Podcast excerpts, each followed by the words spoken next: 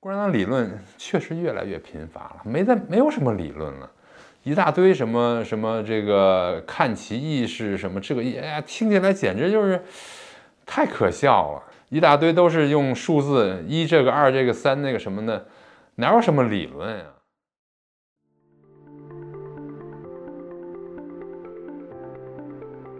欢迎来到四零四档案馆，在这里我们一起穿越中国数字高墙。中国数字时代本周推荐媒体《民主期刊》。《民主期刊》是一份一九九零年起由美国国家民主基金会发行的学术期刊，每年出刊四次，内容为研究民主和民主运动的发展。我们首先关注知名研究机构 V-Dem，中国处于封闭专制状态。瑞典哥德堡大学旗下的知名研究机构 V-Dem 研究所提出了一种将民主概念化和定量研究的独特方式。是，并建立了 V-Dem Variety of Democracy 政治学跨国研究项目，收集了全球近两百个国家的资料。该项目是世界上关于民主研究最大的社会科学数据资料库之一，并且每年都会发布年度民主报告，成为衡量世界和各国民主水平的重要参考资料。V-Dem 研究所于三月三日发布了最新一期的年度民主报告，指出全球民主进程持续下跌，目前处于一九八六年的水平。在过去三十五年里所取得的民主进步已经被抹抹平，其中亚太地区的下降幅度最大，退回到了一九七八年的水平。此外，东欧、中亚和拉美加勒比地区则退回到了冷战结束前的水平。在过去十年中，三十五个国家的言论自由开始恶化，四十七个国家开始对媒体进行审查，并且三十个国家的选举质量正在恶化。该报告根据各国民主水平的不同，从高到低，将世界各国的政体分为四个类型：自由民主制、选举民主制、选举专制和封闭专制。目前，全世界有百分之七十二的人。口即五十七亿人生活在专制国家，远高于民主国家水平。另外，有百分之二十八的人口，即二十二亿人，生活在最恶劣的封闭专制国家。此外，虽然二十二亿人生活在民主国家，但是其中只有十亿人生活在民主水平较高的自由民主制国家。在国家排名中，丹麦、瑞典和挪威排名前三，朝鲜、厄立特里亚和阿富汗排名倒数前三。其中，美国排名第二十三名，较去年有所下跌。日本、韩国、台湾则分别排在第二十七名。二十八名和第三十名是亚洲排名最高的国家。然而，香港在港版国安法之后，已经跌到了封闭专制国家的行列，排名第一百三十九名。同样民主水平大幅跌落的还有印度和泰国，已经从选举民主制跌落到了选举专制和封闭专制，分别排名九十七名和一百二十四名。中国在一百七十九个国家和地区中则排名倒数第八，位列缅甸、沙特和白俄罗斯之后。目前正在进行民主化的国家下降到了十四个，只占世界人口的百分之二。这是自一九七三年以来最少的时候。另一方面，有四十二个国家正在专制化，占到了世界人口的百分之四十三，比去年报告的三十三个国家有所增加。此外，专制的力量正在加强，专制国家目前占到世界 GDP 的百分之四十六。在国际贸易方面，专制国家的进出口对民主国家的依赖程度正在降低，而三十年来，民主国家对专制国家的贸易依赖则增加了一倍，并且民主国家自己内部的贸易量下降到了百分之四十七。最后，报告提到，中国是人口最多的封闭专制国家，同时也是最有实力的专制国家。中国的 GDP 已经从一九九二年占世界百分之四点四，增长到了二零二二年占世界百分之十八点五。虽然中国已经是长期处于排名垫底的专制封闭国家，但是在二零零五年和二零一九年疫情以来，民主情况进一步下跌。此外，根据研究，中国自一九九零年以来民主程度都非常低，几乎都处于封闭专制国家的状态。其中唯一的亮点，也就是中国最民主的时候，是在一九四八年，即中华民国国民大会在一九四七年底选举完成后，召开了第一届会议。根据报告的得分，当时中国的民主情况大约接近于今天的阿拉伯联合酋长国，略好于俄罗斯。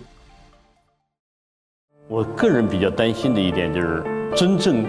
硬的企业，我指的这个硬，就是比如说的，就做硬件的，嗯，中国这样的领领头的企业几乎没有。